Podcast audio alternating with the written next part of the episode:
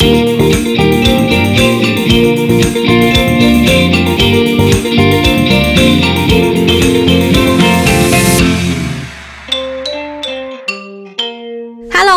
欢迎收听《畅所欲言》。今天的节目一开始呢，俗话说“佛要金装，人要衣装”，那还有什么呢？金属也要涂装哦。怎么说？你大家常常看到大楼啊，一个建案，那还有公共设施之外，我们外观要好看，除了贴瓷砖啊，还有油漆非常的重要。其实还有一个很特别的步骤，就是金属的涂装。不知道听众朋友有没有听过？不管是呃大楼金属的门。门窗啦，或者是百货公司外面有那种造型的金属烤漆啊，或者是呃国中小的栏杆等等，其实他们都是有经过涂装的哦。其实我在邀约本次的受访者之前，我其实都没有注意到这些小细节。但是呢，这个金属涂装又有它的必要性。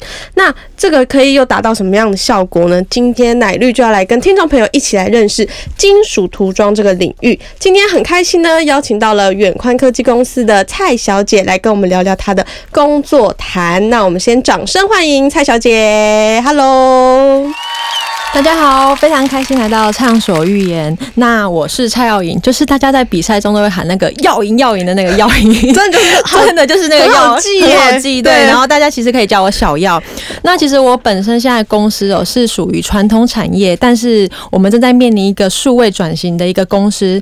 但我个人呢，本身非常喜欢一些像是活呃网络行销的企划啦，或者是活动内容的统筹这些的部分哦。所以我在有时间的时候，我其实会去。呃，帮助或者是协助一些像是民间团体，或者是宗教团体，或者是一些公司哦，来做一些网络行销啊、文案的撰写，或者一些像是网络活动的一个推动哦。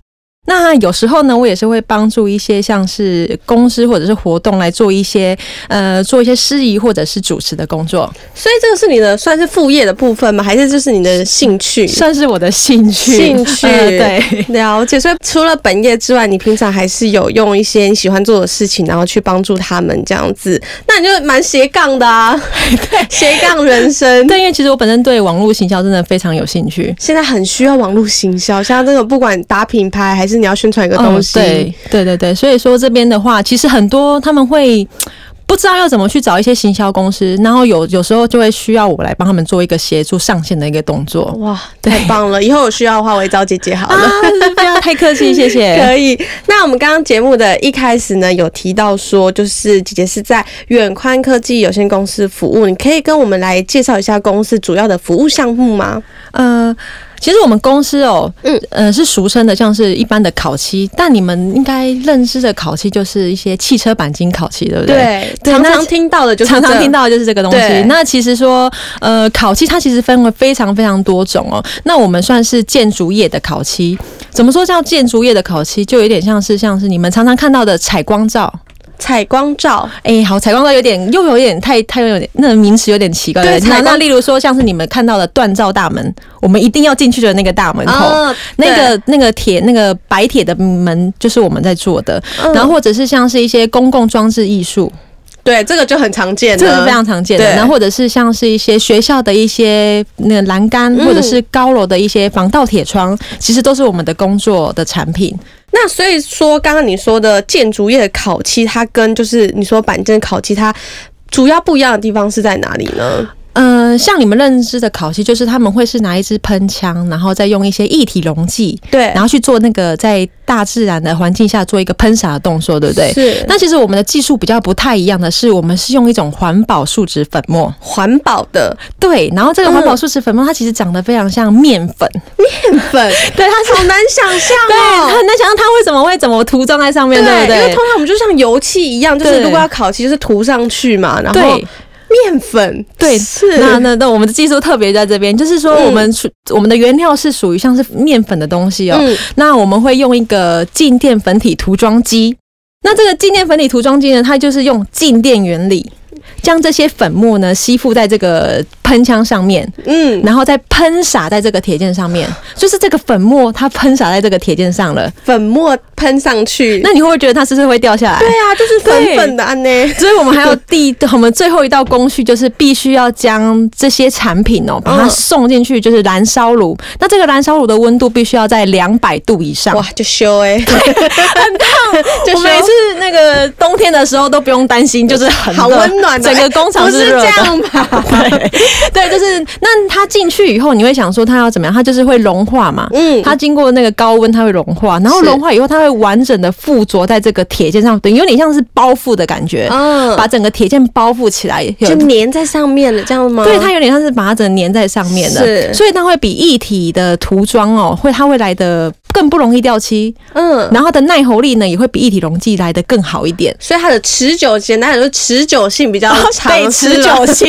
对，现在很不容易拉差的，对，不啊容易掉漆，哦对。听起来很高级的一个技术，所以就是因为想要让它更持久，所以其实我们大楼还有一些公共建设，因为我们在外面大楼就是风吹日晒雨淋嘛，嗯。所以常常会就是碰到水，那金属碰到水就有可能会生生锈锈什么的。对，所以这样的一个技术就是让它更持久，不容易再看起来这样生锈旧旧的嘛。它除了有一个，就是它可以让它不会那么容易的那个腐蚀以外，它其实还有一个嗯建筑外观的部分。是，其实现在很多建筑师，因为像以前哦，其实在应该二三十年前哦，其实白铁的颜色算是富富贵的颜色，就是用到白铁的材质，其实就是代表说他们家非常的有钱。哇哦，是这样子哦、但是因为现在建筑美学的一个观念的现在建立了嘛，开始很大很多人都会去觉得，哎、建筑可能是有需要很多种色彩去做一个做一个那个包装包装这样子是包覆。对，所以说为了要搭配整体的建筑外观，其实我们公司哦有多达接近快一百多种的颜色让客户来做选择。哇，对，所以说其实你今天想要红橙黄绿蓝靛紫，我们公司都是可以 很可以做给你的。哎那我刚刚想到，因为像很多人都追求那种雾面质感，有这种雾面的那种感觉。，还有也有客人他会喜欢像一些室内的铁件啊，嗯像是工业风的铁件，嗯黑色，它就必须要有雾面、削面或者是亮面，我们都可以呃让客户来做选择这样子所。以都是有可以再用这个呃涂装来做的，对，然后它是有点克制的部分，好嗯棒哦！跟我想象的完全不一样，原来面粉可以 不是 搞错了。原料原料比较特殊一点，对可。以就是有运用到这么多的，所以不管是颜色，那它的材质，然后刚刚前面我还有一个听到很重要，就是他说它是环保的，环保的树脂，这个是有什么特别下苦功的地方吗？因为通常我对烤漆的印象就是它那个味道很重嘛，然后可能吸入对人体比较不好，或是对环境可能流到水里就会对环境不好。你这个环保的部分可以跟我们来做介绍吗？应该是说，呃，我们的原料其实都会经过他们的一个认证，是，所以说他们原本的原料就已经不含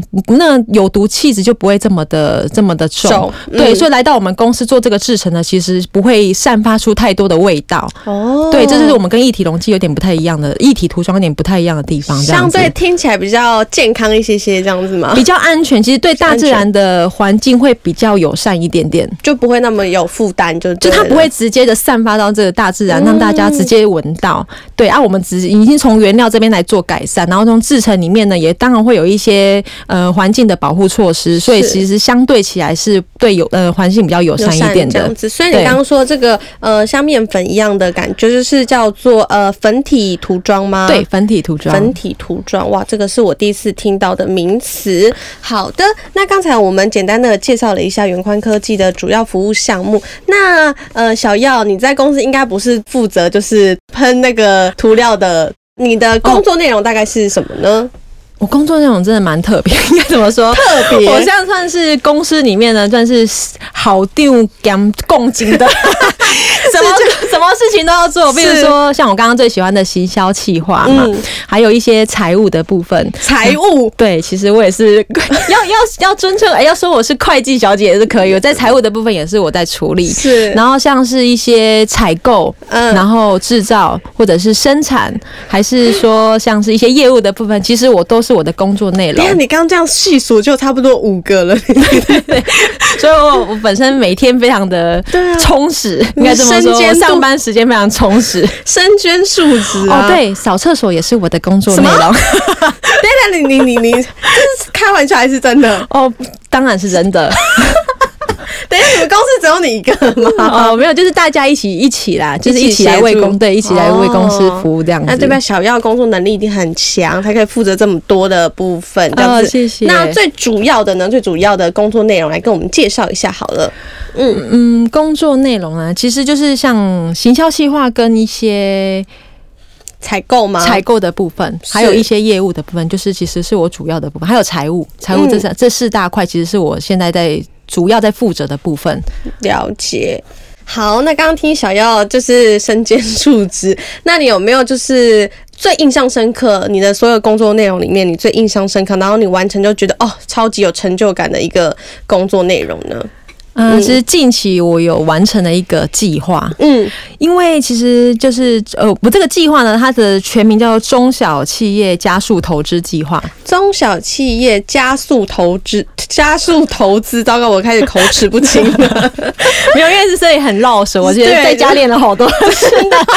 我要再重新蕊一下。好加速投资计划，OK。好，那因为其实政策的影响，然后我们公司内部啊，在深思熟虑之后、哦，我们决定有一个为了公司未来有一个永续发展的那个目的啊，永续发展是所谓的 ESG 吗？还是哦，这个当然是我们未来一定要去前进的目标努。力的这个方向？，对，那但是是因为路上就对对了对对对，这边是第二阶段，我们现在正在阶那个第一阶段的部分。是然后，因为其实是我们因为这样的，因为我们永续经营的目标，所以我们有一个要去建办呃一个筹办第二场的计划。嗯，那这个建厂的过程中，其实真的得到非常多人的贵人的提携哦，因为建厂其实是一件非常困难的事情。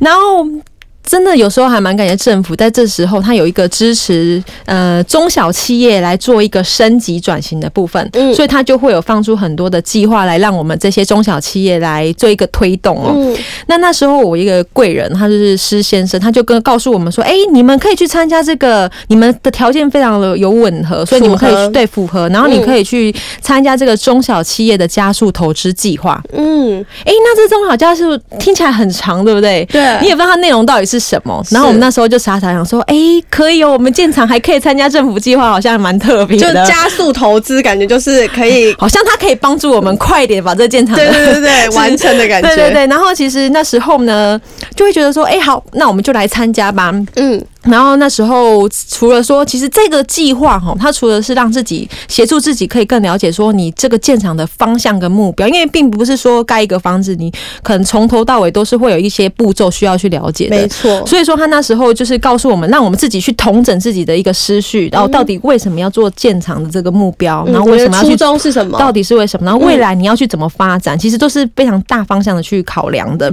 然后当然呢，政府其实它非常的好，它也在这个计划里面呢，除了帮你去健全你这个建厂的计划，它也补贴了你一些利息。哦，对，就是你建厂的费用，它是有一些利息补贴的。对，对就让你们也比较好来执行这个部分。对，那当你完成之后，他还会再帮你写一个新闻稿，帮你公司特地写一个新闻稿。这是附加的吗？对，其实是还是你说互对互相的，哦他们就是互相想，也是也是支持你们这些中小企业完成的这个计划哦，所以他也帮你说开了一个新闻稿，这样子有点鼓励啦，鼓励你们的感觉吗？啊，对对对，了解。那刚才提到的中小企业加速计划，所以是小妖这边就是一手撰写，然后去申请这个部分吗？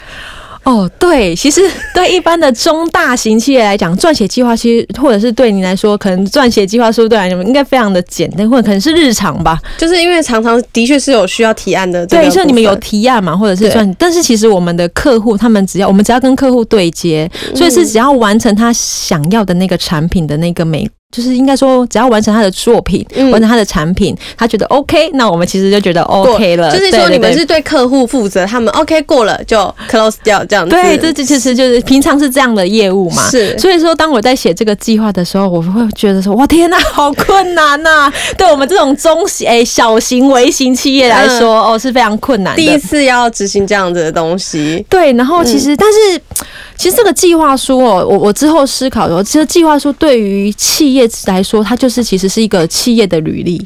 怎么说？因为你必须要让评审委员去了解你的公司，你不可能让他们实际来参访嘛，你一定是可能就是必须要从透过文字或者是文书的资料。嗯，那那他要怎么去了解你的公司呢？你肯定是要在这个内容里面必须要有一些你自己公司的一个健全的基本资料。没错，公司简介。对，公司简介。然后，比如说还有你要去为什么要去参加这个计划？嗯，那你为什么有目？你这个目的是为什么呢？其实你都要在这个计划书里面写的非常。的清楚，那再来就是在财务的部分，其实你也必须要让这些评审委员他们能放心你的财务状况吗？你的钱花在哪里？对，你要怎么花？他其实是非常非常在，就是非常重视这件事情的。对，所以说你还必须要符合一个会计编列的原则。是，这这 这这次听起来好像有点简单，就是一个名但其实是每一个部分，这个财务报表都要非常的了解，非常的清楚。那再来就是说，你当你投资的这个计划。他想要了解你自己知不知道你预期的效益可以达到哪里，这都是是我们撰写计划里面去要去自己去了解，并且去做一个评估撰写的部分。嗯，所以其实它就是帮助你们在执行的前面就已经很清楚你们做这个计划的目的，然后你们预期想达到的效果，跟中间你们可能会花的预算，就全部你们在一开始都要先想进来，然后写进这个计划交给政府单位，对吗？对，那当你交给政府单位以后，其实他们真的蛮贴心的，他们会有一个先前面会一个审查人员先帮你审查你这完这个计划。嗯，那这个计划假如完整之后，才会再让才需要到台北去做一个台湾投资事务所那边去做一个初审跟一个复审的一个报告。这是阶段性的，它是阶段性的，是。然后在这个计划的部分啊，其实它有必须要符合，它有两个资格，就是数位制造的部分。你要怎么去帮你的生产的流程去导入这个数位化？数位化，对，生产流程导入数位化，我真的有点难想象，你可以跟我们来解释一下吗？哎，就是呃，应该是怎么讲？说是是我们的生产流程，其实以船产对于船产来讲，可能就是都是必须要人工去做一个控管的东西哦，控管的动作是是是，可能要用监视。器啊，或者是比如说人工报告，或者是人工手写这些部分。那现在呢，他们是希望你在数位化的话，就是说希望你们透过 ERP，然后去结合现场的 MES 制造执行系统，让你在办公室里面讲白点是，让你在办公室里面就可以去了解到你现场生产的状况目前到什么阶段。哦，对，他是希望导入这样的系统，了解了解，比较节省人力。人力就是需要人力的这个部分，然后用电子化、数位化的部分去统整起来，这样吗？对，其实就是说，希望把人才去培育在其他的地方。那像一些重工的部分，他希望减少这个重工的这个部分，这样子。了解了解，听起来是很不错的。那刚才你说，呃，我们去到台北去初审、复审之后，那过了之后就是会呃开始执行后面的吗？还是有什么困难的地方呢？哦，我先讲一个很还蛮特别的，就是其实那时候我因为写这个数位的制造的一些流程嘛，比如说我要这生产过程要怎么去数位化，所以我必须要去跟设备商去做一些讨论。嗯，然后当我非常哎想，因为其实我也是资讯的资讯底，所以我大概知道说他们是怎么样去做这个流程，然后我自己去撰写了这个计划书以后，我完成了这个计划，就是可以拿到这个。经济部资格认定核定函是中小企业这一份函的时候，我超开心的，一定的，就是我花了好多时，我到那时候大概花了快快七个月的时间在写这件事情，超过半年。当然自己当然自己也是一一在精进，就是说，因为那些他们第一个审查阶段，他希望你是完成一个百分之至少是八十是九十的东西，再让评审去看，而不是你的资料已经有点不太齐全就拿对，不要说不够健全，你就拿给评审，这样其实。会浪费评审的时间，所以其实为了完整这个计划的话，其实大概花了七个月的时间。然后在之后完成了以后，非常开心。然后有时候会去跟一些呃朋友或者是一些企业去做做分享的时候，我才发现说，有些很多人也有参，虽然他们有参加这个计划，但是他们的计划是请外面的顾问公司来撰写这些更专业的，外包给别人来做，他是外包的。然后我就心想说，天哪，好开心哦！我竟然赚到顾问费了。然后其实顾问费。还蛮高的，那有些人就会拿到可能十几二十万左右，就是只写这个计划。哇，对，就是很 那时候就还蛮欸开心的达成了一个人生目标的那个，感觉，其实真的是蛮达达成一个大我觉得这是。很棒的一个人生经历，真的，，对，太棒了。然后像刚刚您说的，就是说我在完成拿着这个这个经济函的时候很开心，我想说嗯天呐，我终于雨过天晴了，我可以来做我的建厂事情，应该没有什么大困难。反正我遇到这个困难已经够多了，就是已经过了计划，应该开始就就 OK 了，很顺畅了。对 OK，并不是。No，怎么说？因为发我发现说，原来第一个步骤其实企业只是帮你健全你这个计划书跟你的建厂的一个目的，呃，个就是你整个脑袋的一个构想，它不是已经很够了吗？很够，对不对？嗯然后他还帮你利息补贴，对不对？对啊，对，然后我到把这个很开心的拿着我的经济部的这个函哦，拿去给银行端的时候，他跟你说，嗯，不太对，呃，就是说，诶，你这个金额可能不达你的计那个你上面的计划书的内容哦。因为其实不能怪银行的，因为银行端是就像我们在买房子一样，可能他他们是会估的会比市值的价格还低一点。哦，我懂你意思所，以可能就像是像是你买一个房子，你可能在觉得在这个地方它可能有一千万的价值，嗯它其实对银行来讲，它可能只有六百或七百的价值，嗯所以那个另外的不足的地方就必须要有自己有自筹款啊，或者是要去跟银行做协调的部分。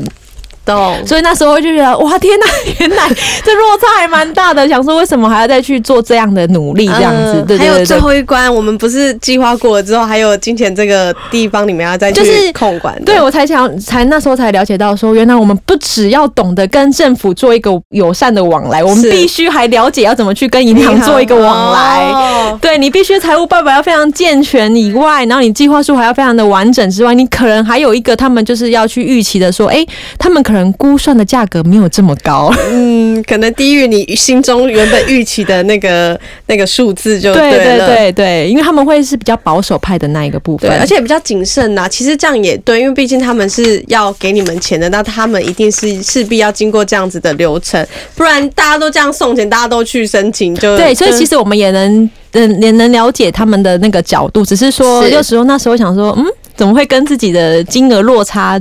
预期的落差差这么大，这样子。嗯，那当然啦，在拨款的时候，其实也不是我们想象中说，哎、可能一个款项就直接通过了就拨给你了。它其实是我呃，它会有阶段性的一个工程款循，序渐进在循序渐进在拨款。嗯对，他也会担心你滥用。哦，一次就花光了这样子。他可能会担心你可能用用途可能没有这么，他在帮你，嗯，应该说他在帮你就是控管这些金钱的流向这样子。了解，所以说那时候我们除了要给，就是比如说我们到了某一个工程的阶段要跟着请款的时候，我们必须要提供一些像是建筑师的签证，嗯，对，然后还有营造的签证，然后机电的签证等这些文书都完成以后，再跟发票，还要跟他们还会去核对那个计划书的内容，必须都要一致以后，他才会拨款给你。哦，你们就要跟着你们计划所写的这样子去一一的执行。对，所以其实在这个部分呢、其实每一个细节跟环节都是需要去注意的哇。，真的，那你们就是从真的一开始写计划到最后拨款到执行，其实都是那个计划非常的重要哎，就是一开始帮你们呃决定的流程，然后决定你们的方向，然后你们就是要跟着那个计划这样子一直去走，对不对？没错，嗯，那我觉得其实这个计划是蛮好的，所以其实我们也可以让大家来知道这个呃中小企业投资加速计划，我还是觉得很难念。很好神。对，那其实政府不止它，这是对于嗯一些企业想要去建厂或者是升级转型的部分，其实政府。据我所知，他最近还有非常多的一些方案可以给企业主来做选呃来做一个呃建议哦。比如说，他们今年的年度推广呢是低碳化跟智慧化的补助需求，低碳化跟智慧化，对，只要你的流程啊有呃有接触到智慧化或者低碳化的一个改善，嗯，那其实他们都会补助相关的一个款项哦。那只要有兴趣的朋友，其实都可以去经济部的工业局去了解那个详情，他们的网站其实都写得非常的清楚。哇，所以我们是呃上网打经济部工业局就可以看到相关的这些东西了吗？那还还有一个关键是就是疫后振兴，疫后是那个嗯。防疫的疫，疫后，嗯。对，疫后振兴，疫情后的振兴计划的感对觉，对对。好诶，那我们到时候也把这些的链接放在下面，让有需要的人来参考好了。好，以后。振兴。那今天呢，很开心小妖来跟我们分享了远宽科技还有粉体涂装这个部分。其实很多人应该都是第一次听到这个部分。那之后我们走在大楼，或是百货公司，或是你在一些公共建设上，你可以仔细的看一下那个金属涂装的部分，maybe 就是小妖公司来负责的部分哦。嗯大家可以来看一下，欣赏一下。那今天呢，节目的最后，谢谢小妖来跟我们分享。那我们节目也差不多到这里喽，谢谢，谢谢拜拜，拜拜。